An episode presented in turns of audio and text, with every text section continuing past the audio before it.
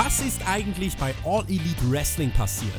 Darüber wollen wir heute reden. Highlights und Lowlights in der Diskussion. Ihr hört den Spotfight Podcast. Damit viel Spaß bei der AEW Review.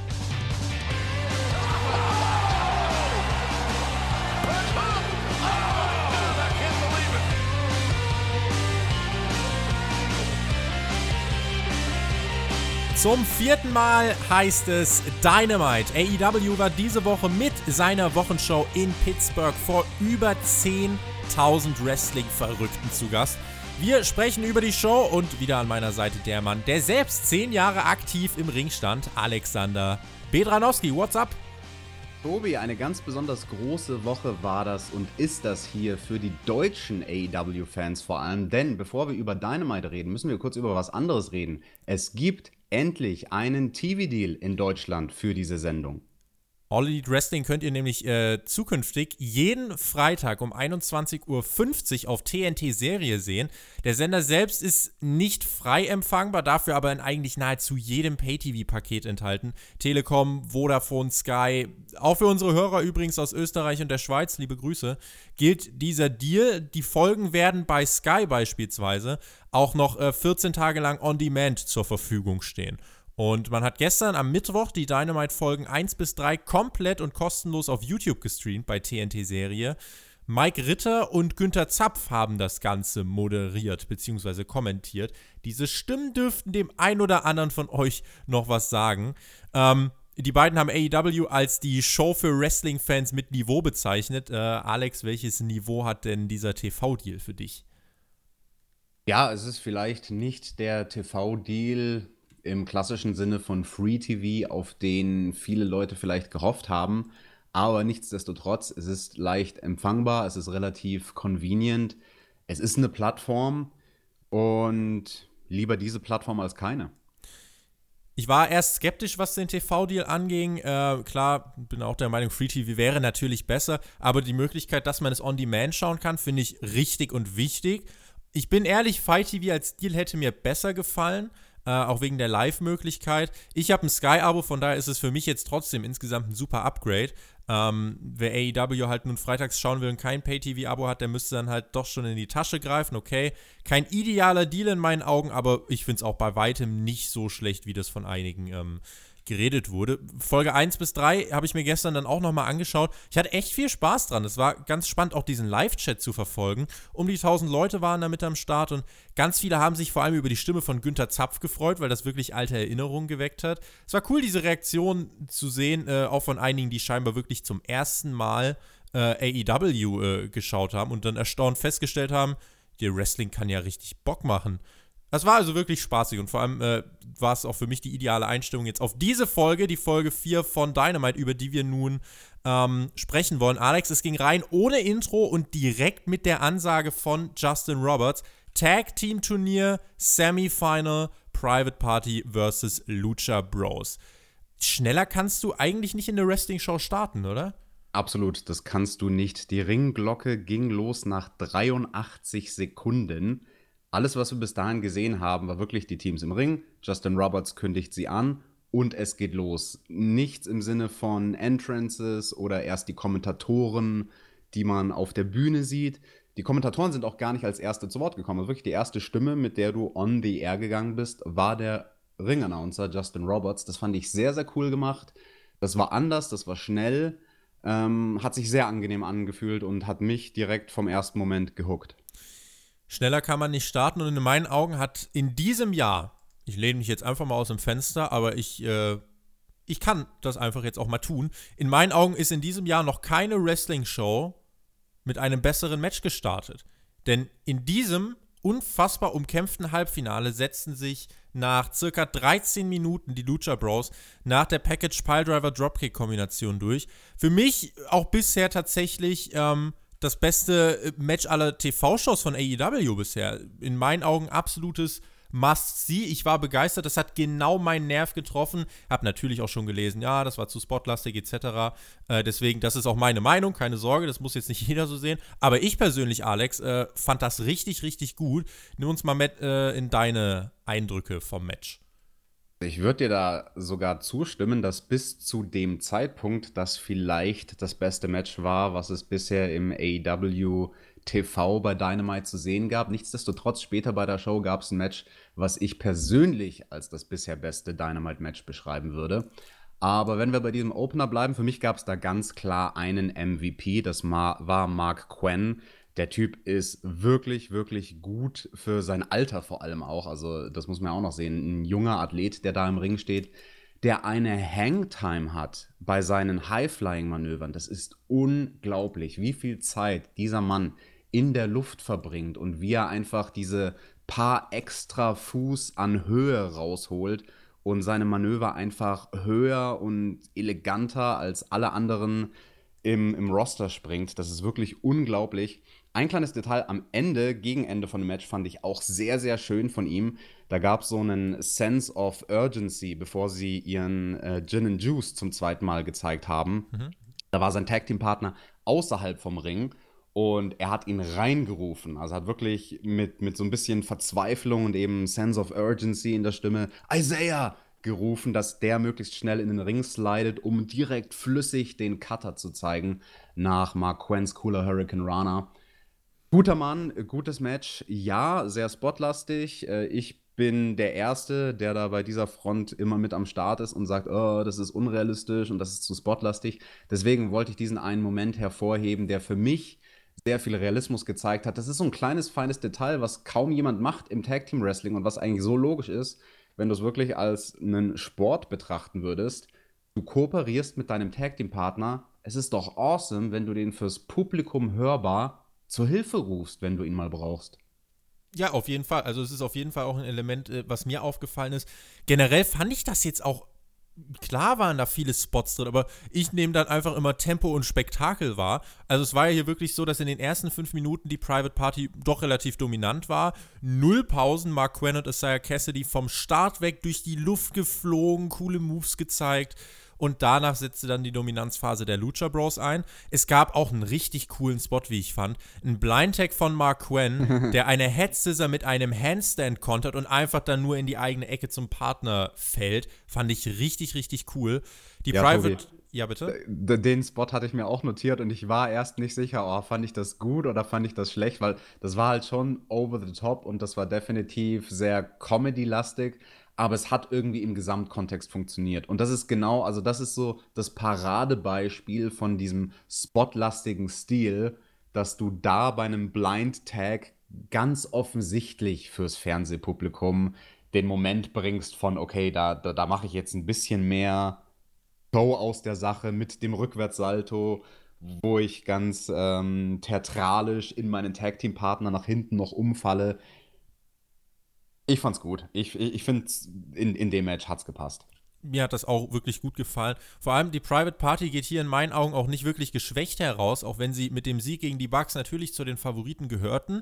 Aber dafür, dass sie vor einigen Wochen noch keiner kannte, ich finde, die standen halt für mich persönlich in den beiden besten TV-Matches von Dynamite bisher. Und so machst du dir einen Namen. Wenn du jetzt gerade schon angedeutet hast, für dich war noch ein, Show, äh, noch ein Match bei dieser Show besser, würde das ja heißen, dass wir potenziell zwei der besten AEW-Matches im TV bei dieser Show gesehen haben, was schon mal jetzt, kann, kann man sich fürs Fazit merken, eigentlich ein dicker Pluspunkt ist. Ähm, Insgesamt war das auch vor dieser riesigen Kulisse, das muss man auch mal sagen. Ich glaube, das war noch größer als äh, die Opening-Kulisse in Washington. Ich meine, circa 14.000 dürften da gewesen sein. Vor dieser Pay-Per-View-Kulisse, äh, vor dieser Kulisse war es Pay-Per-View-reif, so rum.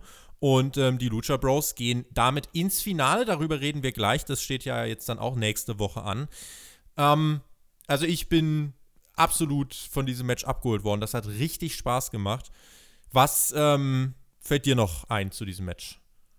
Na, eine Kleinigkeit habe ich am Finish beobachtet. Da bin ich mir nicht sicher, ob ich es mag oder nicht. Im ersten Moment fand ich es ziemlich daneben, als die Lucha Bros ihren Finisher ins Ziel gebracht haben und Pentagon schon in der perfekten Position für den Pinfall gewesen wäre. Ah, und Phoenix noch nach draußen springt, meinst du das? Genau, und Phoenix ah. springt nach draußen, aber Pentagon, der wie gesagt schon in der perfekten Pinfall-Position ist, setzt den Pin noch nicht an, sondern guckt sogar noch auf seinen Bruder und damit auch die Kamera genug Zeit hat, dessen Dive nach draußen aufzufangen, damit der nicht untergeht während dem Cover, was ja sonst äh, eine Sache war, die wir öfter mal bemängelt haben. Dives bei AW, die die Kameras vor allem in Tag Team Matches nicht einfangen. Ich bin mir sehr sicher, da gab es von hinten auch in dem Fall eine Anweisung, hey, lass dir vor dem Cover kurzen Moment Zeit, damit man auch im Fernsehen sieht, wie dein Bruder aus dem Ring äh, fliegt und landet.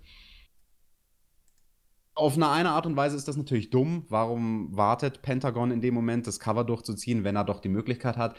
Andererseits, wenn du es realistisch betrachten möchtest, macht es schon auch durchaus Sinn. Du könntest argumentieren, dass Pentagon sicher gehen wollte in dem Moment, dass der andere Gegner Nicht wirklich ausgeschaltet ist. Genau. Genau. Und deswegen hat mich im ersten Moment irritiert, funktioniert aber durchaus. Kameras sind vielleicht noch ein Ding, was man in diesem Match und generell in der Show ansprechen kann. Wir sehen ja bei AEW auch in den letzten Wochen, die experimentieren viel mit Kameras, versuchen andere Einstellungen, ähm, haben teilweise sogar bei AEW Dark die Box-Kamera zurückgebracht aus WCW-Zeiten, also diese Kamera, wo ein Kameramann direkt quasi auf dem vergrößerten Ring-Apron steht, weil dort eine Box hingebaut wird. Ähm, das hatten wir jetzt im TV bisher noch nicht. Allerdings im TV wird jetzt immer mehr und mehr eingesetzt diese Corner Cam. Mhm, genau, dieser kleine äh, schwarze äh, Ball, der da auf einer der Ecken sitzt, ja. Genau, der funktioniert mal gut, mal weniger gut. Seit letzter Woche haben wir diesen schwarzen Ball sogar auf zwei Turnbuckles, auf den beiden vorderen. Ansonsten, hier gab es mal eine Kameraeinstellung, die sehr, sehr ungünstig war, mitten im Match bei einem Schlag von Phoenix, wo du genau gesehen hast, dass da 10 Zentimeter mindestens Abstand zum Kopf seines Gegners waren. Das wurde nochmal quasi fokussiert durch die Hauptkamera, die dann rangezoomt hat an diese Situation. Das war eine Sache, wo ich mir direkt gedacht habe, okay, bei WWE totaler Standard, wenn ein Schlag kommt, wird immer die Kamera gezeigt, die hinter dem ausführenden Wrestler ist, damit man nicht sieht, ob der Schlag landet oder nicht, aber damit er gut ausschaut fürs TV kleines, aber feines Detail, nimmt einen aber dann doch durchaus aus dem Match raus. Ne? Also wenn du wirklich im Close-up siehst, okay, der Schlag hat nicht getroffen, aber der Gegner zählt ihn. Äh, ansonsten ist mir aufgefallen, AEW versucht viel mit Crowd-Reaktionen zu machen. Also sie versuchen im richtigen Moment das Publikum, einzelne Leute im Publikum im Close-up zu zeigen, wenn die reagieren. Das funktioniert mal gut und mal nicht. Also manchmal hast du so Situationen wie in diesem Match. Ähm, nach der Shooting Star Press haben sie einen Block von Fans gezeigt, männliche Fans, die wohl scheinbar ähm, sonst relativ gut reagiert haben. Deswegen haben die Kameramänner sich schon auf die positioniert und haben die schon gefilmt.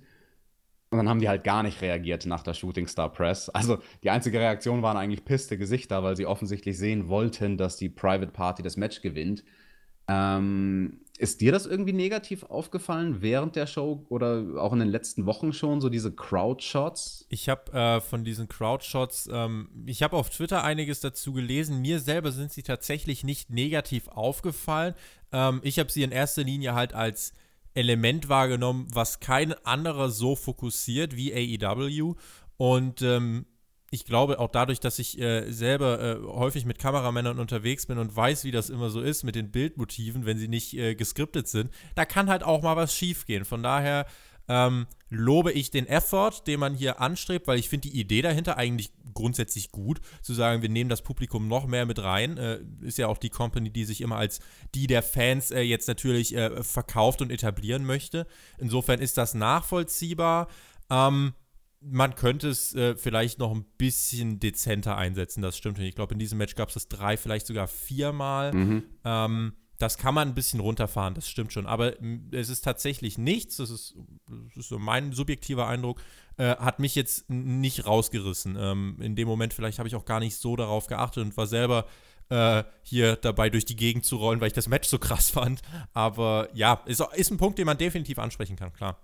Ja, und ich glaube, warum AW das macht, also ich meine, die sind sehr auf der Suche nach weiblichen Personen im Publikum, um eben zu zeigen, hey, das ist ein Produkt, was für jedermann interessant ist, aber wenn ich so ins breite Publikum schaue bei AEW, dann ist das eine ziemliche Schwanzparty, also wirklich eine Veranstaltung, wo halt eigentlich fast nur Typen im Publikum sind, alle so ungefähr im selben Alter weiß nicht, ob das ein bisschen von der Demografie her, vor allem bei den Live-Shows, ein Problem ist für AEW, dass da also Familien schon gar nicht im Publikum sind und Mädels auch quasi gar nicht. Dazu kann man vielleicht noch anfügen, also äh, das mit Familien, also Kinder siehst du tatsächlich ganz wenige, das stimmt. Ähm, was aber vielleicht weibliche Zuschauer angeht, muss man sagen, dass die im TV äh, bei AEW doch, da, da, ist AEW ziemlich gut dabei, muss man sagen. Also letzte Woche äh, und auch die Woche davor ließ sich aus dem Rating doch deutlich ablesen in den äh, aufgeschlüsselten Segmenten, dass zum Beispiel Riho bei, ähm, bei Teenage Girls wirklich eine richtig große Nummer ist. Also die äh, schalten dann da ein und äh, finden das dann auch ganz gut. Und ähm, das ist halt eine Zielgruppe, die AEW durchaus auch anspricht, die aber jetzt vielleicht in der Halle selber nicht vertreten ist. Muss man mal schauen, wie das dann äh, sich in den nächsten Wochen darstellt, auch bei Pay-Per-Views. Denn wenn du jetzt zum Beispiel das Pay-Per-View-Match von Rio hast, äh, jetzt bei Full Gear, wir wissen ja noch nicht, was es genau sein wird, und du kannst da vielleicht irgendwie auf so eine Mädelsgruppe ähm, draufschalten oder auf einfach ein jüngeres Mädchen, dann finde ich, äh, reicht das ja aus. Aber ähm, dass man jetzt halt hier in der Wochenshow darauf angewiesen ist, zu nehmen, was man bekommt, das äh, ja, ist, denke ich, aber logisch. Genau, und du hast ein schönes Beispiel genannt mit Riho, bei der das natürlich Sinn machen würde. Und das ist halt eine Hilfe für das Fernsehpublikum, um einen Charakter auch ein bisschen multidimensionaler zu machen und noch so eine extra Facette zu zeigen, von wegen, ah, wer, wer ist denn davon angesprochen? Du könntest jetzt auch Leute nehmen wie Markus Stunt oder Jungle Boy, die auch bei jungen Teenage-Mädchen mega beliebt sind, aber als Fernsehzuschauer sehe ich das nicht. Und das wäre eine Sache, die ich durchaus gerne sehen würde.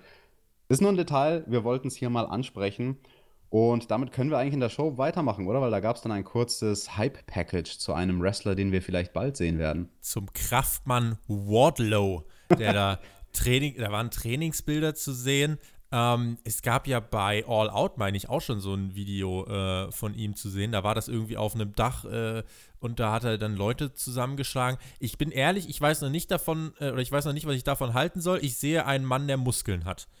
Tobi, ich bin noch ehrlicher. Ich finde nichts langweiliger im Wrestling als Hype-Packages für einen Kraftmann, der sonst offensichtlich nichts zu bieten hat. Also bisher habe ich noch nichts gesehen, außer, ja, er hat Muskeln. Also das alleine doesn't impress me. Es gab dann direkt das andere Halbfinale des Tag Team Turniers hinterher. Nachdem SCU herauskam, gab es äh, noch ein erklärendes Videopaket zur Dark Order. Wir sahen einen kleinen Rück Blick auf deren äh, History, die sind ja auch ungeschlagen. Die traten jetzt hier erstmals bei Dynamite auf und wir haben uns ja schon das ein oder andere Mal über das Gimmick der Dark Order unterhalten. Die kamen hier mit ihren Minions zum Ring, aber wurden doch gehörig ausgebuht. Die Sympathien des Publikums waren klar verteilt, muss man so festhalten. Während des Matches sahen wir dann Chris Jericho und den Inner Circle, die eigentlich gar nicht für einen Auftritt vorgesehen waren. Die waren offiziell nicht gebuckt für äh, diese Show, aber die haben gezeigt, ja, wir haben uns Tickets gekauft. Und dann haben sie sich in Richtung VIP-Loge begeben. Da stand auch schon uh. a little bit of the bubbly kalt gestellt. Ähm, Popcorn haben sie auch gegessen, die waren bestens versorgt und auch ein goldiger Moment, wie Jericho, let's go Dark Order, come on, go Dark Order. Das fand ich überragend. Da habe ich die ganze Zeit gekichert tatsächlich. Durchgesetzt hat sich in diesem Match dann am Ende aber tatsächlich SCU nach auch ein bisschen mehr als äh, 10 Minuten, 14 Minuten waren es, um genau zu sein. Die SCU nach dem SCU Later. Alex, anfangs hatte ich ja etwas Angst um dieses Match, dass es nach diesem Opener untergeht. Aber kurz vor Ende muss man sagen, es gab This is Awesome Chance. Würdest du dich denen anschließen? Wenn ja, warum? Wenn nein, ja, auch warum? Also, this is awesome. Nee, da würde ich mich in dem Fall nicht anschließen. Das ist so eine Phrase, finde ich, die von Wrestling-Fans auch viel zu oft benutzt wird für jedes Match, was auch nur so ansatzweise durchschnittlich ist.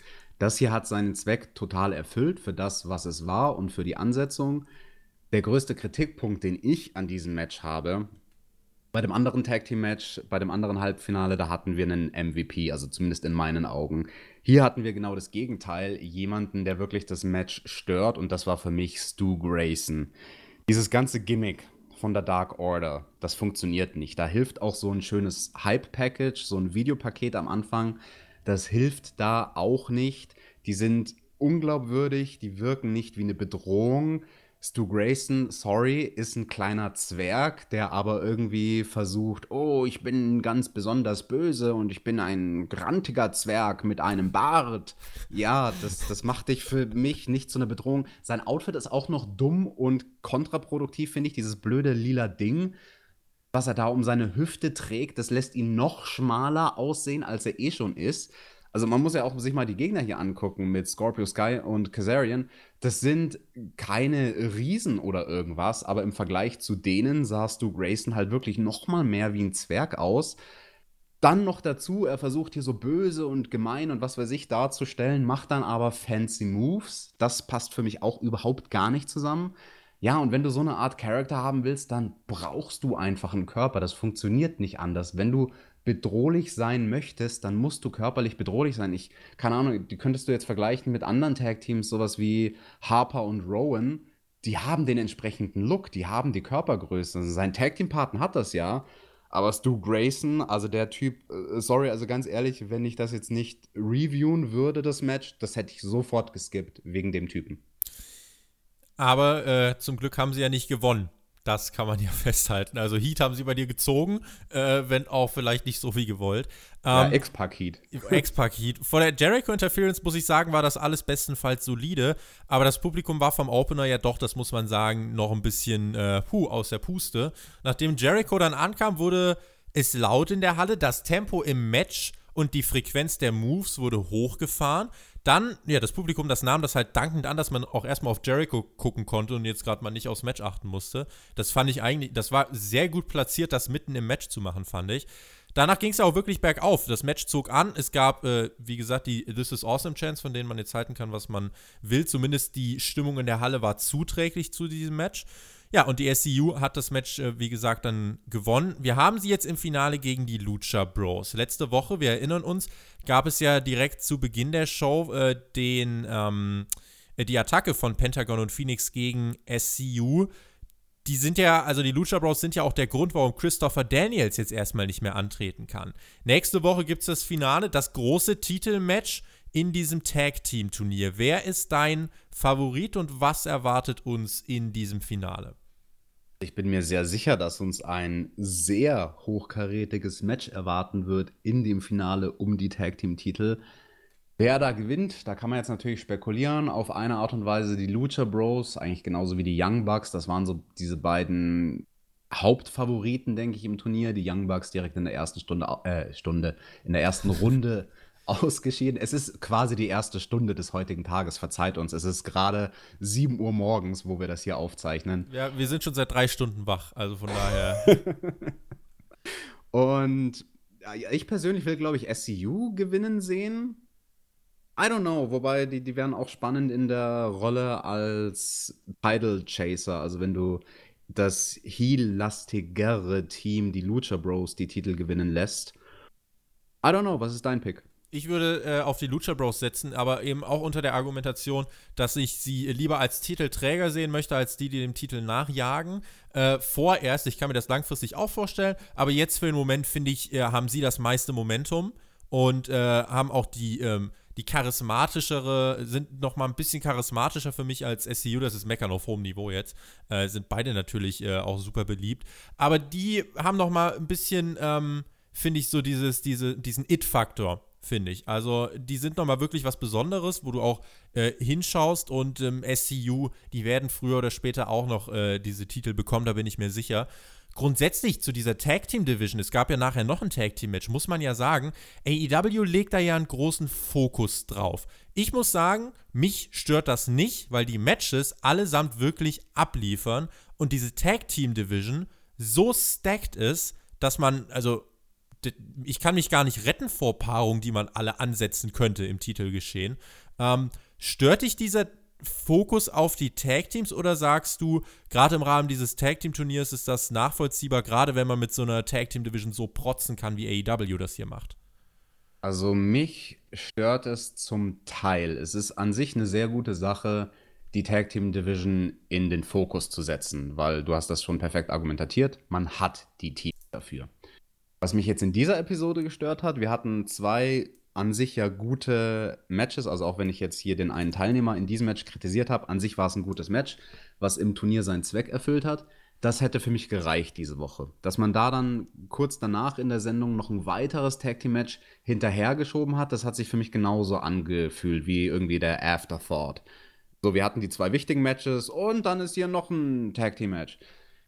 Darauf hätte ich verzichten können. Ich verstehe, warum AEW das macht, weil sie in diesen Tag Team Matches natürlich diesen, ich sag mal, AEW Wrestling-Stil gehen können. Wenn du vier Leute hast, dann kannst du ganz anders actionlastig mit vielen Dives und so weiter arbeiten, als du es in einem Single-Match könntest.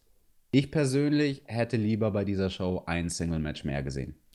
Wir sprechen dann gleich über das andere Tag Team Match, kommen aber jetzt, ähm, ja, zum Match zwischen Kenny Omega und Joey Janella. Jetzt werden sich die einen oder anderen sagen, ja, äh, das war doch schon bei Dark. Ja, genau. Und eben weil das bei Dark war, gab es das jetzt auch im TV. Wir erinnern uns, äh, Janella und Omega in einem Lights Out Match, unsanctioned. Das schlug hohe Wellen bei AEW Dark Ausgabe 2. Das Video selbst hat stand jetzt auch fast eine Million Aufrufe. Und ähm, man hat gesagt, okay, das Match kam so gut an, dass wir es jetzt nochmal ansetzen. Diesmal eben im TV und, wichtig, sanktioniert. Das heißt, Sieg und Niederlage ist jetzt hier beim Count wichtig und wird eingerechnet. Das Match ähm, war jetzt kein Hardcore-Match. Joey Janella nicht in einem Hardcore-Match und er konnte es auch nicht gewinnen. Wie die ersten beiden Matches auch dauerte das hier bisschen mehr als 10 Minuten, war aber wie ich, also für mich war das eine positive Überraschung. Bin gespannt, wie du das gleich siehst. Der One-Winged Angel von Kenny Omega brachte letzten Endes den Sieg für den Cleaner. Ein wichtiger Sieg auf dem Weg zu Full Gear, würde ich sagen. Definitiv. Äh, Kenny Omega hat den Sieg hier sehr, sehr gut gebrauchen können. Damit ist er jetzt 2 zu 2 im Singles-Bereich, hat eine ausgeglichene Statistik. Für Joey Janella ging es, wie du gesagt hast, darum, sich auch mal zu beweisen, hey, ich bin auch ein Technical Wrestler. Ich finde, die Kommentatoren haben es zu sehr versucht, overzubringen. Uh, there is a technical side to him. Janella can wrestle. Und sowas kam dann immer und immer wieder. Ähm, wenn du das beweisen möchtest, dann musst du auch delivern. Das hat Janella für mich jetzt nicht in dem Sinne von, oh wow, der ist wirklich ein toller technischer Wrestler. Er ist da solide, at best. Und alles, was er vor allem so in der Anfangsphase vom Match gemacht hat, schaut halt sehr gestaged aus, sehr choreografiert. Wir hatten ja dieselbe Dynamik, wo man versucht hat, ihn overzubringen als jemanden, der auch ein technischer Wrestler ist, bei seinem Match diese Woche bei AEW Dark. Da ist er angetreten gegen Brandon Cutler. Und das, finde ich, war äh, überhaupt kein äh, gutes Match, weil die erste Hälfte halt, also Nee, wirklich nicht, Tobi. Also die, die erste Hälfte war halt sowas von offensichtlich Griff für Griff durchchoreografiert und das ist halt genau das Gegenteil von dem, was technisches Wrestling sein sollte. Also wenn du dieses auch griffbasierte Konter-Wrestling machen möchtest, dann muss es ausschauen wie ein Kampf, wie ein Struggle. Dann nimm uns, dann nimm uns kurz, bevor wir über das Match hier reden, äh, wenn wir jetzt bei AEW Dark sind, äh, nimm uns mit jetzt in die aktuelle Dark-Episode. In meinen Augen war es die bisher schwächste in An- und Abführung. Der, äh, der Main-Event war natürlich äh, stark mit den Young Bucks, Cody und Dustin. Ähm, aber ansonsten, Nyla Rose, da haben wir schon mal drüber geschrieben per WhatsApp. Äh, das war jetzt auch nicht das Gelbe vom Ei. Äh, kurze Zusammenfassung vielleicht von dir zu dieser Dark-Ausgabe. Ja, ich sehe das auch so. War für mich die schwächste Ausgabe. Wir hatten zwei wirklich schwache Matches am Anfang, zwei Single-Matches und dann eben dieses große Acht-Mann-Tag-Team-Match. Brandon Cutler ist für mich so ein Charakter, der überhaupt gar nicht funktioniert. Hey, mein Gimmick ist, ich spiele Dungeons and Dragons what the fuck, du Nerd? Also schön, wenn das irgendwie die Zielgruppe vielleicht anspricht teilweise, aber für das breite Publikum, who cares? Also da, da gibt es ja eine viel interessantere Facette bei dem Mann, dass der eben jahrelang gerasselt hat, dann aber jahrelang draußen war, eigentlich schon aufgegeben hatte und jetzt versucht er doch noch mal einen Run zu haben. Das interessiert mich viel, viel mehr als ob er irgendein blödes Spiel spielt, dann auch in seinem Theme und mit seinem T-Shirt und alles mit Drachen und Raw, ich bin ein böser Ritter, what the fuck. Also das hat für mich gar nicht funktioniert. Janella, wie gesagt, ähm, solide at best in dieser Art zu wresteln mit Kenny Omega. Natürlich hatte er da jetzt in der TV-Show jemanden, der es kaschieren konnte. Gegen Brandon Cutler ist es sehr aufgefallen, dass Janella halt durchaus Schwächen hat, wenn er nicht in einem Hardcore-Match steht. Ja, das Damen-Match ähm, zwischen Lever Bates und Nyla, Nyla Rose. Rose. Das war nicht das Gelbe vom Ei. Bei Nyla Rose hat es mich tierisch aufgeregt bei ihrem Entrance, die Grafik, dass dort stand, sie ist die Gewinnerin der Battle Royal und dann aber in ihrer Siegesstatistik null Siege. Wie passt das zusammen? Wie kannst du ein Gewinner sein in der Battle Royale, dann null Siege haben? Schon klar, AEW scheint Battle Royals nicht zu acknowledgen in ihrer Statistik, finde ich aber in dem Fall extremst dumm. Zumindest, wenn es drüber steht. Ja, wenn man es nochmal quasi betont. Und ja, der Main Event war amüsant, muss ich sagen. Das, das 8-Man-Tag-Team-Match, das fand ich, also für, für YouTube, darüber haben wir ja letzte Woche schon geredet, AW Dark hat ja dann auch ein bisschen einen anderen Schwerpunkt. Es, es will anders verdaubar sein, es will noch leichter verdaubar sein als das Fernsehprodukt, weil es halt eben für YouTube ist. Das Match kann man sich durchaus anschauen. Dieses 8-Man-Tag, das kam mir persönlich vor wie so ein, äh, wie ein House-Show-Match. Das ist mhm. jetzt überhaupt nicht abwertend gemeint, ganz im Gegenteil, weil sich die Akteure erlaubt haben, auch mal ein paar Gags und so einzubauen in das Match. Muss man nicht gesehen haben, ist aber nett anzugucken unterm Strich, wie du schon gesagt hast, ja, die schwächste Dark-Ausgabe. Äh, sind wir mal gespannt, was diese Woche für Dark Matches aufgezeichnet wurden. Genau. Kommen wir zurück zur äh, vierten Ausgabe von Dynamite.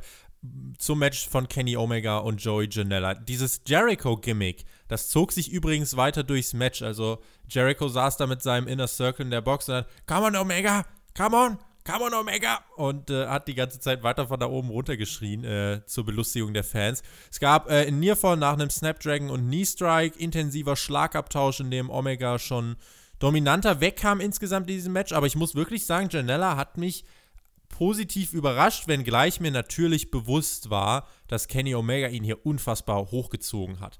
Also äh, der hat ja doch auch viel äh, gemacht und wenn Janella äh, Reaktion gezogen hat, dann weil er äh, irgendwas krass gesellt hat. Also es gab dann ja auch am Ende ähm, die Senton Bomb auf den Apron und ähm, Omega wich ja aus. Janella landete auf dem härtesten Teil des Rings, wie man es ja immer sagt, One Way Angel.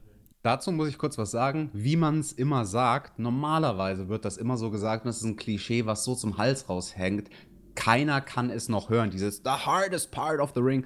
Das fand ich sehr, sehr gut von Excalibur. Der ist eh großartig am Mikrofon als Kommentator. Ich möchte ihn da aber auch nochmal hervorheben, weil er eben eine andere Art und Weise gefunden hat, das in Worte zu fassen, wo er gesagt hat, um, ähm, it's the steel of the ring frame ja, genau. and nothing more than that. Kleines, feines Detail. Und ansonsten bei diesem Bump übrigens war auch die Corner Cam. Da fand ich sie gut. Also da hat man ja, den Bump ja, dann in genau. der Wiederholung auch nochmal aus der Corner Cam gezeigt. Zuvor, vor diesem Match, gab es ein Hype-Video, wo dann einer der Moves auch aus der Corner-Cam-Perspektive gezeigt wurde und man den Move eigentlich nicht erkannt hat, weil die, die Landung quasi abgeschnitten war. Also, das ist ein Ding, finde ich. Manchmal stört es mich, manchmal funktioniert es. Ähm, ja, da muss AEW noch seine Balance finden. Ansonsten, was mich am meisten gestört hat an diesem Match, sind die fucking Haare von Joey Janella. Also, Leute regen sich auf, wie oft Kenny Omega irgendwie in die Gegend zeigt und an den Himmel deutet und gestikuliert und all das, das stört mich überhaupt nicht. Aber wie oft sich Joey Janella in die Haare greift, also vor diesem Apron Bump zum Beispiel, achtet da mal drauf. Er geht aus dem Ring raus auf den Apron, um aufs Turnbuckle zu steigen. Dafür macht er sich die Haare weg, weil sie ihm die Sicht äh, verdecken. Dann ist er auf dem Top Rope, macht sich noch einmal die Haare aus dem Gesicht, obwohl er es ein paar Sekunden davor erst gemacht hat. Und ja, zur Strafe äh, geht dann halt auch der Bump daneben. Tja, hast du zu viel Zeit verschwendet, dir in die Haare zu greifen? Ich kann das so böse sagen. Ich stand selbst im Ring, ich habe den gleichen Fehler gemacht. als jemand mit langen Haaren. Das wäre jetzt meine Nachfrage gewesen. Ja, wenn die nicht nass sind, dann, dann hast du halt einfach dieses Problem. Oder jemand wie Kenny Omega, der hat halt so mittellange Haare, aber keine, die ihm ins Gesicht fallen. Der, der hat dieses Problem nicht mit den Haaren. Ähm, und wie gesagt, ich habe selbst schon Matches von mir gesehen, wo ich gedacht habe, boah, das Match war voll gut, die ganzen Spots haben funktioniert, das Publikum war da, yay. Und dann schaue ich es mir hinterher an und alles, was ich sehe, ist scheiße. Ich habe mir 50 Mal in meine Haare gegriffen. Oh well. Ansonsten stört mich bei Janella auch noch sein ganzes Pandering. Also jedes Mal fast, wenn er irgendeinen netten athletischen Move gezeigt hat oder irgendwas funktioniert hat, dieses Arme ausbreiten und hey, das habe ich toll gemacht. Oder Publikum, wenn er das einfach streichen würde, dann würde das meiner Meinung nach viel besser overkommen, dass er auch anders kann als Hardcore. Aber dadurch, dass man da so sehr auf Biegen und Brechen versucht, den Fokus drauf zu setzen, äh, schießt man sich ins eigene Knie. 13 Minuten hat dieses Match gedauert, was mich insgesamt, ähm, ja, wie gesagt, doch positiv überrascht hat. Insgesamt. Für die Details bist du zuständig, deswegen bist du hier der Experte. Ähm, das Jericho-Gimmick, das habe ich erwähnt, das zog sich durchs Match, aber ich finde, man hat auch noch andere Sachen grundsätzlich einfach richtig gemacht mit diesem Match. Dadurch, dass du dieses Videopaket vor diesem Match hattest, hast du auch mal allen TV-Zuschauern, die eben noch nichts von Dark in den sozialen Medien mitbekommen haben, gezeigt, hier übrigens, da läuft was auf YouTube. Und du hast halt auch gezeigt mit Janella und Omega, dass da was Richtiges läuft. Ähm, wenn die jetzt natürlich in dieser Woche einschalten, ich hoffe, die skippen die erste halbe Stunde. Ähm, und du hast erwähnt, dass Omega, das finde ich halt richtig, äh, dass er jetzt äh, den AAA äh, Megatitel von ähm, Phoenix gewonnen hat. Und äh, komm, Tobi, sag's, sag's nochmal richtig. Triple, Triple A. Danke, Alex. Ich sag ja, du bist der Experte.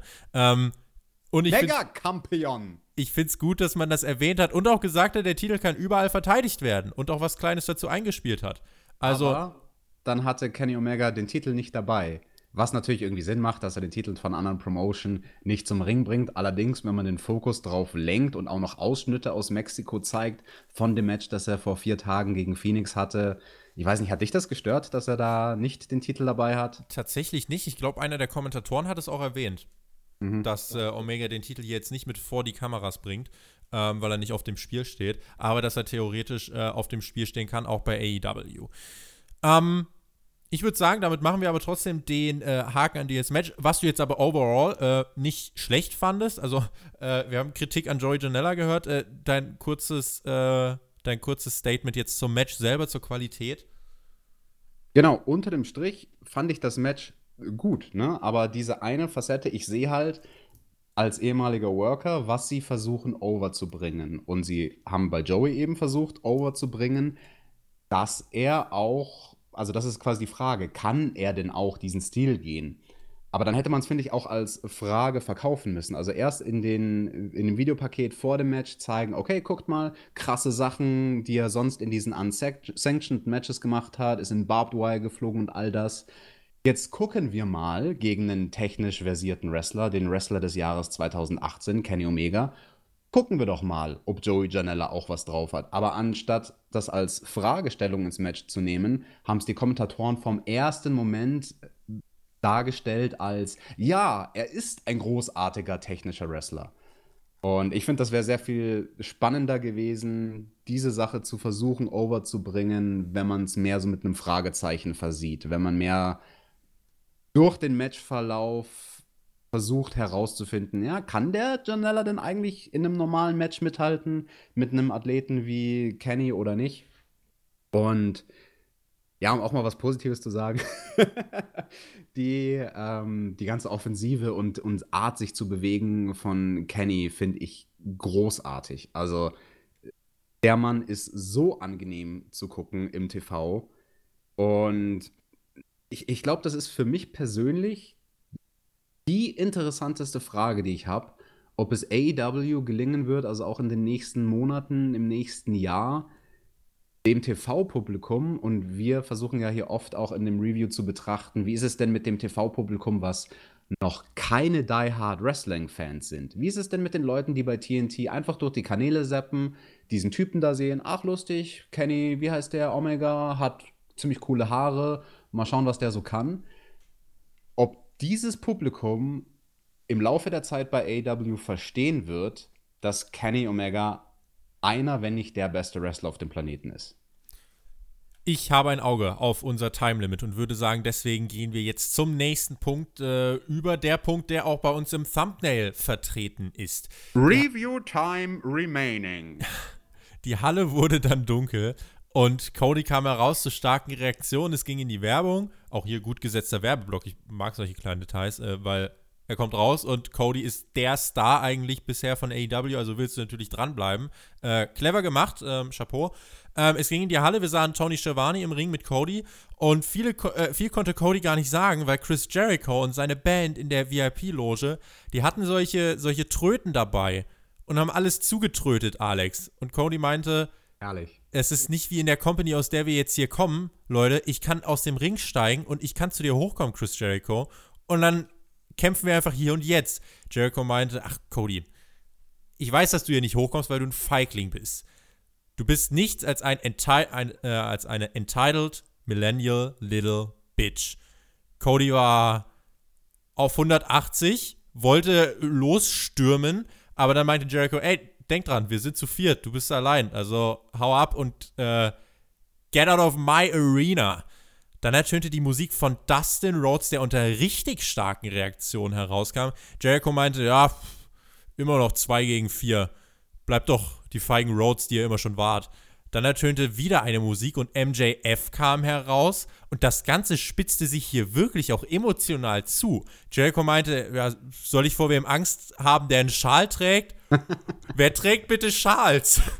und dann, und dann wirklich, und dann ist wirklich das Dach weggeflogen. It's me, it's me, it's DDP. Diamond Dallas Page kam heraus. Das Publikum ist komplett ausgerastet und Jericho meinte, ah, ihr kommt hier doch eh nicht, ihr, ey, kein Schritt weiter. Und dann machten die sich auf den Weg in diese VIP-Loge. Der Inner Circle hat sich dann erstmal in so einer Kabine, in so einer äh, Box eingesperrt. Cody hat sich den Schal von MJF genommen, schlug das Glasfenster dieser Tür einfach ein und es gab einen wilden Brawl. Security-Menschen kamen herbei, um das Ganze aufzulösen. Äh, Sammy Guevara und MJF sind aneinander geraten, Cody und Jericho selbstverständlich. AEW-Chants vom Publikum, das absolute Chaos und dann Jericho mit einem der überragendsten Gesichtsausdrücke, die ich jemals gesehen habe. We have a ticket! Here, we have a ticket!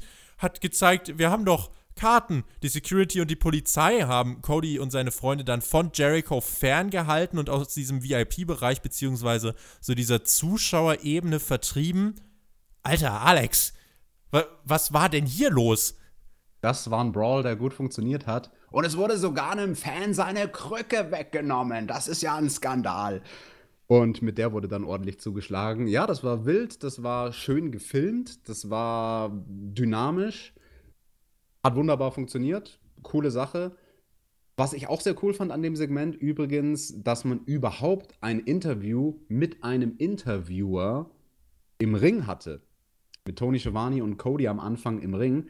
Äh, das war für mich wirklich sehr sportsmäßig. Also so wie Interviews geführt werden, keine Ahnung, beim Basketball am Spielfeldrand oder du kennst es beim Fußball, da ist das ja ein ähnliches Setting.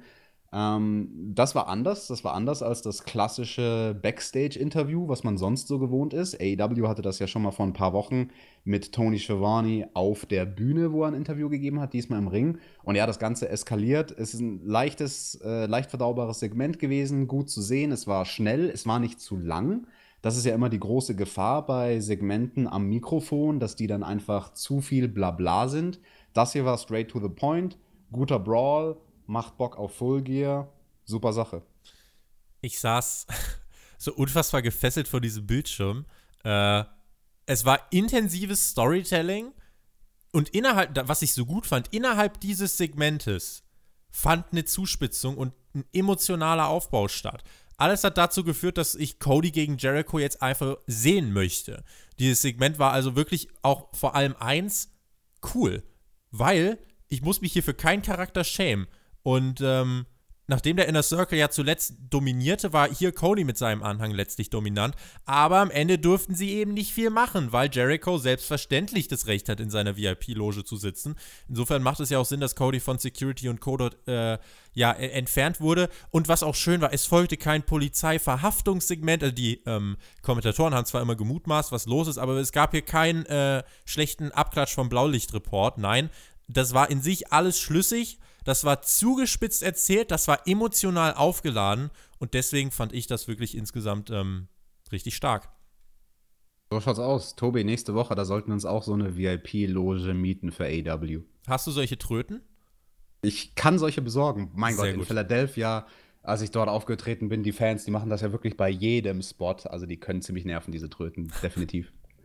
Also dieses Segment hier wirklich, ähm, wow, das, das hat Spaß gemacht. Das hat echt Spaß gemacht.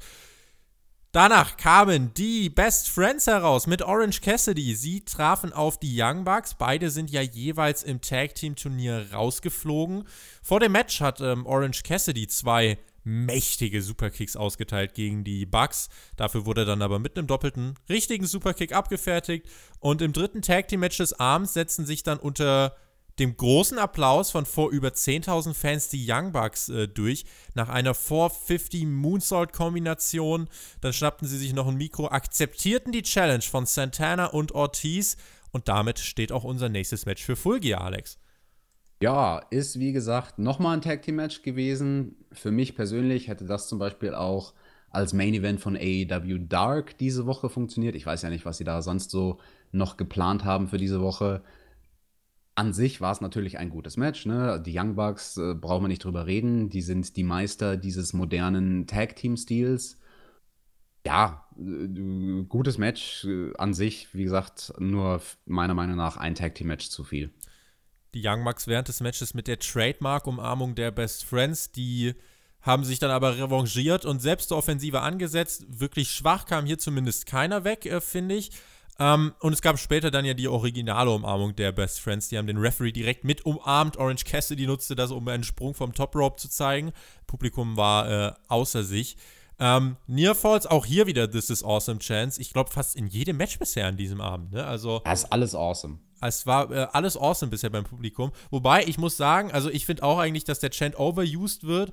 Ähm, wenn ich ihn streichen wollen würde, dann beim zweiten Match mit der Dark Order, aber sonst hat den bisher hier jedes Match verdient gehabt. Ähm, und auch gerade hier war zum Ende wirklich auch alles mit dabei. Die Young Bucks haben alles auch rausgeholt. Ähm, insofern, ja, fand ich das jetzt auch keinen negativen Punkt an dieser Show. Damit, wenn du nicht noch was anzufügen hast. In dem Fall nicht kommen wir äh, zum nächsten Match, erstmal zum nächsten Videopaket, nämlich zu dem von Britt Baker, die in ihrer Heimatstadt Pittsburgh, besser gesagt Britsburg, auftreten sollte. Vorher äh, aber kam äh, Jamie Hater heraus, äh, aber dann unter sehr lauten Reaktionen und mit dem Maskottchen der Pittsburgh Steelers und unter großem Feuerwerk Britt Baker. Es gab die Britsburg Chance zu Beginn des Matches und letzten Endes konnte sich erwartungsgemäß natürlich Baker nach ihrem Submission-Griff inklusive Mandible Claw durchsetzen. Dem Publikum hat's gefallen und dir? Ja, das war besser als Damenmatch als viele von denen, die wir in den letzten Wochen gesehen haben. Das war ja, ja, letzte Woche, da haben wir es erst gesagt, dass AW vielleicht versuchen sollte, die Matches ein bisschen kürzer zu halten, weil das einfach einfacher zu worken ist für Leute wie Britt Baker, die jetzt noch nicht die riesige Erfahrung haben. Und ich finde, hier hat man ähm, das sehr, sehr gut überspielt. Also ihre Stärken, anders gesagt, sehr gut in den Vordergrund gestellt. Ihre Gegnerin Jamie Hader natürlich ein ziemlich unbeschriebenes Blatt hier mit ihrem ersten Match bei AW. Allgemein auch ähm, jemand, den vielleicht die wenigsten äh, kennen. Sie kommt aus Großbritannien, Sieht ein bisschen aus wie, weiß ich nicht, eine voluminösere Variante von Paige. Hat mit Paige auch den Vornamen übrigens im Real Life ähm, identisch. Also sie heißt eigentlich äh, Paige. Wrestelt seit vier Jahren. Man, der ein oder andere hat sie vielleicht gesehen bei NXT UK im, im Frühjahr. Dort ist sie einmal angetreten, hat ein Match verloren. Hier hat sie jetzt auch gegen Britt Baker verloren. Wenig überraschend. Das einzige Booking, was Sinn macht in der Heimatstadt von Britt. Das Einzige, was mich an dem Match gestört hat, wie auch schon letztes Mal beim Finisher von Britt Baker, wenn sie dann die Mandible Claw in den Mund der Gegnerin bekommt. Warum wird direkt abgeläutet? Das ist für mich eine riesige Logiklücke, weil dieser Griff erstmal einige Sekunden bräuchte, um effizient zu sein. Vielleicht erschrecken sich die Gegnerin vor irgendeinem Würgereflex oder ihnen wird direkt schwarz vor Augen. Ich meine, okay, äh, valider Punkt, der braucht ein bisschen, um zu wirken. Andererseits, bisher hatten die Gegnerinnen immer Angst, sobald sie die ersten Auswirkungen schon ansatzweise gespürt haben, hat das ja scheinbar gereicht, ähm, um sie zum Abklopfen zu bringen. So habe ja, ich das jetzt hier gesehen. Das ist genau mein Problem, dass du dieses Abklopfen nicht siehst. Also, das ist natürlich schwierig, in den Rings of Saturn das mit deinen Händen zu gestikulieren. Ansonsten bleibt dir, also wenn du es schnell beenden möchtest, bleibt dir ja sonst nur die Möglichkeit, vehement zu nicken. Aber AEW läutet da so schnell ab an der Stelle, dass die Gegnerinnen nicht mal die Zeit haben, auf irgendeine Art und Weise dem Referee mitzuteilen, hey, ich gebe das Match auf und das ist der Grund, warum es mich stört. Wenn es von mir aus eine Sekunde später abgeläutet wird, aber ich Zeit habe als Fernsehzuschauer zu registrieren, ah, im Gesicht der Gegnerin ist eine Aufgabe zu erkennen. Sie nickt mit dem Kopf und sagt, ja, ja, ja, ich gebe auf mit ihrem Blick, weil sie ja den Mund nicht benutzen kann. Dann wäre das halb so schlimm. Aber so ist das ein Ding, äh, das wird mich stören bis, bis zu dem Tag, wo sie es ändern. Das Match selber war ganz klassisch aufgebaut. Der Heel, passenderweise mit dem Namen Hater, wurde ausgebuht bei den, äh, beim Großteil ihrer Aktionen. Eigentlich nahezu bei jedem Schritt. Und Britt Baker geht in ihre Heimatstadt over. Ich glaube, ähm, so viel mehr muss man dazu gar nicht sagen. Äh, acht Minuten hat das gedauert, ein bisschen kürzer als die Damen-Matches der Vorwoche. Äh, zur Matchstruktur selber in dieser Show. Wir hatten sechs Matches insgesamt, fünf davon. Ähm, die gingen irgendwie so 11 bis 14 Minuten und das war halt jetzt ein 8-Minuten-Match. Ähm, wie fandest du das Pacing generell? Hättest du dir hier irgendwie noch sowas gewünscht wie ein kurzes Squash-Match oder findest du, das ist eine Matchlänge, mit der du Pro-Wrestling ideal präsentieren kannst in einer Wochen-TV-Show. Ich fand in dem Fall die Matchlänge sehr gut. Für mich hat sich noch kürzer angefühlt. Ich dachte eigentlich, das wäre vielleicht so ein 5-Minuten-Match gewesen, auch wegen dem Brawl am Anfang. Das ging alles relativ äh, schnell und zack, zack. Allgemein hätte die Show meiner Meinung nach eins der Matches nicht in diesem 11-12 Minuten Format haben sollen, sondern kürzen. Und am besten das Match, was wir davor gesehen hatten, dieses dritte Tag Team Match. Das war, wenn du dir die Show overall betrachtest, meiner Meinung nach ein Tacken zu lang.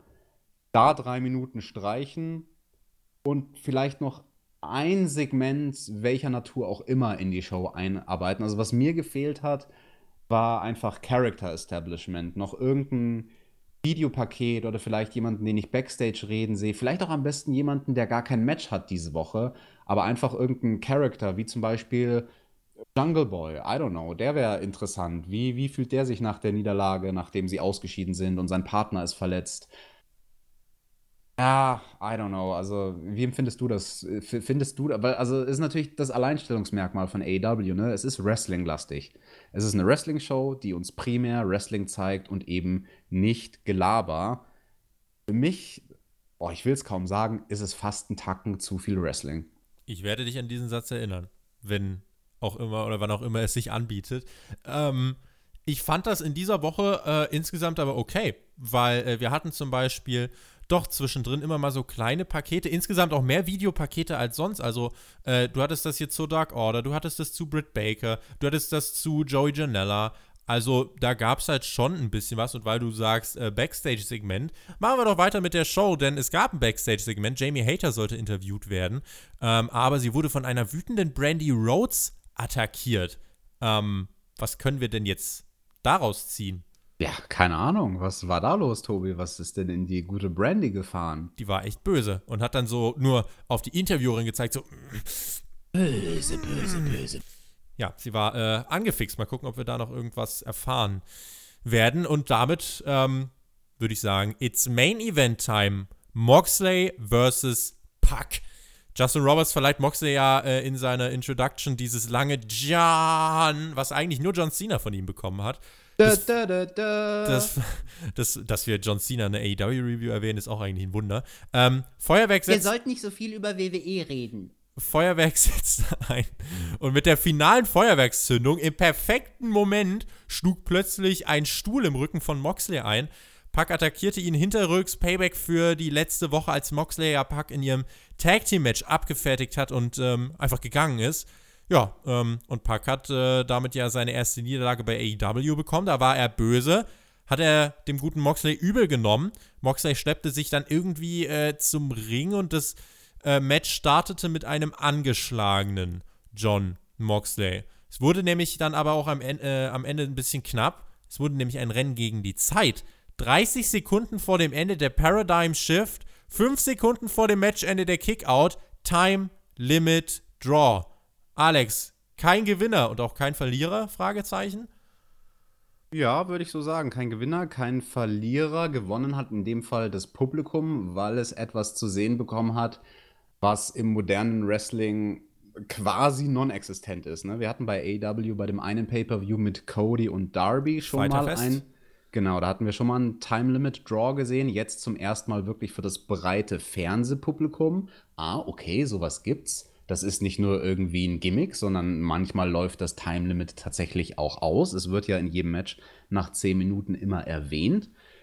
Das ist spannend. Das gibt dem Sport einen, eine andere Möglichkeit eines Matchausganges. Für mich, das habe ich ja vorhin schon angedeutet, das ist das Match, wovon ich geredet habe. Das ist für mich das bisher beste Match gewesen, was wir bei AEW Dynamite in irgendeiner der ersten vier Ausgaben gesehen haben. Eben aus diesem Grund. Gar nicht mal, weil es irgendwie vielleicht von den Aktionen oder der, der eigentlichen Matchgestaltung, den Moves und so, nicht zwingend, weil es deswegen das beste Match war, sondern einfach die Story. Die Story, die es erzählt hat. Zwei hochkarätige Akteure mit einem Rennen gegen die Zeit wirklich das Einzige, was ich an diesem Match zu bemängeln habe, wenn du es verkaufst als eben das TV Time Remaining, das ist ja nochmal ein Unterschied zu dem klassischen 20 Minuten Zeitlimit. Wenn du es verkaufst als TV Time Remaining und dann endet das Match, weil die Zeit ausgelaufen ist, dann muss die Show ziemlich sofort danach vorbei sein. Mir ging das Geschehen nach dem Match eine Minute zu lang. Ich kann, sind, ich kann, wenn ich dich ganz kurz äh, ja. einfangen darf Klar. und eingrätschen darf, ich glaube aber, ich verstehe, warum man das gemacht hat. Äh, wahrscheinlich, das ist wahrscheinlich auch ziemlich offensichtlich. Die Fans haben ja geboot, als äh, das passiert ist. So, jetzt willst du eigentlich nicht mit einer Crowd äh, offline gehen, die sauer ist. Ähm, und deswegen dachte man sich hier, okay, bevor jetzt die Leute böse sind, schieben wir doch noch eben eine Minute hinterher. Moxley attackiert äh, frustriert den Ringrichter, Paradigm Shift und äh, dann hat er ja wirklich auch mehrmals gesagt, Time Limit my ass. Ähm, und dann war das Publikum satisfied. Also insofern, ich verstehe, warum man das gemacht hat. Gebe aber zu, im ersten Moment habe ich mich auch gefragt. TV Time Remaining. 3, 2, 1, reicht nicht. So long. Und jetzt müsste er eigentlich week. raus das sein. Das müsste eigentlich Jim Ross in dem Moment sagen. Ja. Ja. Also da verkauft man halt wieder ein bisschen den Wrestling-Fan für dumm mit einem Gimmick, mit diesem Time-Limit, womit man den Sport smarter darstellen möchte, als er bisher dargestellt wurde. Ja, also für mich hat es die Illusion ziemlich geraubt, dadurch, dass man eben nicht sehr, sehr, sehr schnell innerhalb von vielleicht 10, 15 Sekunden off the air gegangen ist. Jim Ross, der war sich über diesen Fehler im Booking definitiv bewusst. Der hat nämlich gegen Ende des Matches einmal eingestreut, von wegen, ah, das, das Match hier hat ja ein 20 Minuten Zeitlimit. Um es quasi aussehen zu lassen, als, oh, das normale Zeitlimit ist abgelaufen, danach haben wir schon noch TV-Time. Denkt mal nicht über diese Logiklücke nach, dass wir trotz TV-Time, Time Limit Draw nicht direkt auf the air gehen ja, da kann man sich jetzt drauf aufhängen. Äh, tun wir es mal an dieser Stelle nicht. Ansonsten war es ein richtig gutes Match. Ich fand's schön. Es gab äh, zwischendurch auch einen Spot, der mir hängen geblieben ist, dieser Bulldog äh, von Och, Mox Junge. gegen Pack, den, den, der auch wirklich so stark gesellt ist. Der macht ja einen halben Kopfstand auf dem Apron. Und äh, dann gab es den Avalanche Falcon Arrow, Nearfall von Pack, vom Apron der 450 nach draußen.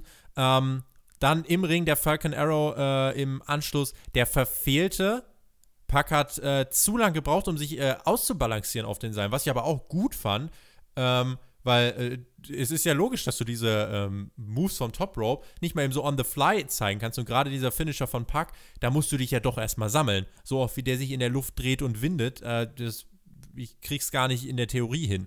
Äh, von daher, was war schon ähm, alles gut. Das Ende, also ich muss sagen, mir hat es eigentlich sogar gefallen. Ich kann verstehen, warum man hier nicht direkt offline gegangen ist, um nicht mit einer buhenden Kulisse offline zu gehen, beziehungsweise off-air zu gehen. Ähm, vielleicht hätte man irgendwie erwähnen müssen, TV Time Remaining ist definiert bei uns für, äh, ja, 30 Sekunden, bevor wir wirklich zwangsweise auf schwarz gehen müssen. Ähm, hätte man das vielleicht irgendwie erwähnt, einfach um äh, so zu argumentieren, ja, wenn es ein Unentschieden gibt, er, er erlebt noch ganz kurz die Reaktion darauf, wie reagieren die Wrestler auf dieses Unentschieden und danach müssen wir halt wirklich gehen. Ähm, klar, das ist halt so die Sache, weil dieses TV-Time Remaining soll halt eigentlich äh, dir als Fan diesen realistischen Anstrich äh, präsentieren. Ja, Leute, wir wissen nicht, wie lange dieses Match geht. Das ist ja nicht vorkoordiniert. Das ist ja quasi das, was man damit ausdrücken will. Was ja gut funktioniert, ähm, nur dann muss man, wenn man es eben nicht genauso umsetzt, wie der Name eigentlich, TV Time Remaining, muss man erwähnen, hier, es gibt aus diesem Grund jetzt mal eben doch noch 30 Sekunden Puffer, damit ihr die Reaktion auf diesen Time Limit Draw seht und tschüss. So, und man, man hat an dieser Stelle auch noch Potenzial verschenkt, Zuschauer auf YouTube zu locken, weil das wäre die nächstlogische Anlaufstelle gewesen und das hätte man in einer 15-sekündigen Abmoderation auch noch schnell reinquetschen können, von wegen, oh, wir haben die Conclusion dann auf YouTube. Und das wäre vielleicht ein weiterer Grund, bei AW Dark einzuschalten, um zu sehen, oh, oh was ist denn dann? Wie, wie schaut das denn aus nach einem Time Limit Draw? Was, was passiert denn dann in der Halle? Wie haben die beiden Wrestler drauf reagiert? Wurden sie vielleicht nochmal dann interviewt oder keine Ahnung was? Ja. Ja, ähm, mach mal einen Punkt drunter. Ich glaube, wir haben ähm, argumentiert, was man da hätte anders machen können. Nichtsdestotrotz ein starkes Ende. Damit setzen wir auch den Punkt äh, hinter diese Dynamite-Ausgabe, Alex. Ähm, ich finde, dass äh, generell in dieser Show ersichtlich wurde, was insgesamt alles ähm, möglich ist, aber man macht es ganz bewusst nicht so, dass man alles raushaut. Klar, die Tag Team Matches, die, äh, das Turnier, was auch nächste Woche dann ähm, kulminiert, würde der Jonathan jetzt sagen. Ähm, das, das hat man dann jetzt, äh, da hat man schon wirklich viel rausgefeuert. Aber bei diesen äh, Stories mit Cody, jetzt auch mit Puck und Moxley, das ist so, du erahnst, was möglich ist, aber ganz bewusst hauen sie nicht alles einfach raus. Das finde ich gut. Man kann es natürlich kritisieren und sagen, ja, gib doch mal alles. Oder man kann halt sagen, äh, es ist eben gut dosiert. Ich gehöre zu denen, die sagen, es ist gut dosiert. Und für mich war das, ich kann es diese Woche relativ kurz machen, ähm, bisher die beste Dynamite-Ausgabe. Aus dem einfachen Grund, dass es für mich kein Lowlight gab. Es gab nichts, was schlecht war. Es gab auch nichts, es gab keine Längen. Also die einzige Länge vielleicht die erste Matchhälfte von Dark Order gegen SCU. Aber sonst muss ich sagen, nix. Highlights äh, mit äh, dem Opener äh, Private Party Lucha Bros, die Promo von Cody, der Entrance von Britt Baker, der Main Event, DDP. Insgesamt für mich eine bärenstarke Ausgabe. Einziger Kritikpunkt, was mir aufgefallen ist, man hörte vier, fünf Mal, bevor es in die Werbung ging oder bevor man wieder drauf war, ganz leise hörte man im Atmoton im TV, wie der Producer backstage runterzählte. So, ähm, äh, Commercial 5, 4, 3, und dann hat Jim Ross logischerweise abmoderiert. Auch als Tony Schiavone mit Cody drauf war, man konnte das dann am Anfang hören, Tony, we're on. Und ähm, das ist so der einzige Kritikpunkt, den ich an dieser Woche habe. Ansonsten waren das zwei ganz fantastische Stunden Pro Wrestling. Ein kleiner Kritikpunkt fällt mir noch ein und zwar für den Casual-Zuschauer, also jetzt nicht den Wrestling-Fan, den AEW-Fan, der eh schon weiß, was online vielleicht für Matches angesetzt wurden oder der die letzte Folge gesehen hat der Fan, der schon wusste, was der Main Event sein wurde, von dem Fan rede ich jetzt nicht. Ich rede von den Fans, die einfach so durch die Programme seppen. Und das ist ja Publikum, was du versuchen musst zu generieren. Neue Zuschauer. Und ich glaube, viele von denen hätte man sehr dazu bewegen können, die Show bis zum Ende zu gucken, indem man sagt, hey, der Main Event werden übrigens Moxley gegen Puck sein, zwei sehr namenhafte Charaktere, vielleicht vielen auch Casual-Zuschauern was sagen, weil sie halt eben bei der WWE waren. Wenn ich mich nicht täusche, Tobi, wurde kein einziges Mal bis direkt vor dem Main Event während dieser Show erwähnt, was denn der Main Event sein wird. Ich glaube. Also das hat mir gefehlt, ne? Dieser Programmhinweis auf, hey, übrigens, heute, später am Abend, haben wir noch diesen Main Event. Ich glaube, links unten gab es äh, einmal eine Einblendung, wo man die beiden Gesichter gesehen hat, aber es wurde hm, okay. nicht erwähnt, das stimmt. Ja, das reicht ja dann eigentlich auch schon. Also dann, das habe ich verpennt, scheinbar, diese Einblendung. Dann finde ich, ist das, ja, das ist sogar elegant gelöst. Das finde ich sogar noch besser, als äh, zu 100% den Fokus drauf zu legen. Siehst halt die Gesichter und denkst, ja, Neville ja. und Dean Ambrose. Ne? Also das genau. äh, ist so die Sache. Alright. Ähm, Fazit insgesamt zur Ausgabe von dir? Good shit. Mehr davon. Würde auch sagen, beste Ausgabe bisher. Stark. Dann würde ich sagen, äh, nach diesem Time Limit Draw im Main Event äh, läuten auch wir ab, gehen offline, haben ein bisschen überzogen. Äh, bisschen mehr als eine Stunde. Ich hoffe, ihr seht uns nach und hattet Spaß mit dieser Review. Vielen lieben Dank fürs Zuhören. Wir sind nächste Woche selbstverständlich wieder am Start für euch. Auch kleiner Hinweis bei Hauptkampf nächste Woche, Mittwoch, mit Alex und mit der Mac, die Monatsbilanz zum Wednesday Night War AEW vs. NXT. Schaltet ein und dann äh, werden wir mal ein bisschen fachsimpeln darüber, wer jetzt in diesem ersten Monat was richtig und was falsch gemacht hat. Das noch der kleine Querverweis von mir. An der Stelle bin ich raus. Gebe ab an Alex mit seinen Schlussworten oder ich weiß nicht, ob Alex jetzt hier wieder vom Stuhl geschubst wurde. Ich sag mal auf Wiedersehen und wir hören mal, was jetzt kommt. Ciao. I don't know who's this Alex that you're talking about. And people, how about this week's main event of AEW Dynamite? My guys main eventing their show. Dean Ambrose. There's not gonna be a Shield reunion for you, pal. Maybe, maybe I'll, I'll just put someone else in the Shield. I don't know. Maybe, maybe Bray Wyatt. and Neville, you bastard. You are only good enough for 205 Live, and you're not a main eventer. You don't even look like a main eventer. What's wrong with both of you? Wearing black trunks. That's boring. Neville, when you were wrestling for me, at least I gave you a cool cape. You looked like a superhero. But apparently, AEW doesn't pay you enough for a cool outfit. And speaking of money, Tony Khan, pal, maybe you should buy some more TV time with all of your money, and then we wouldn't have to see a stupid, boring draw in the main event.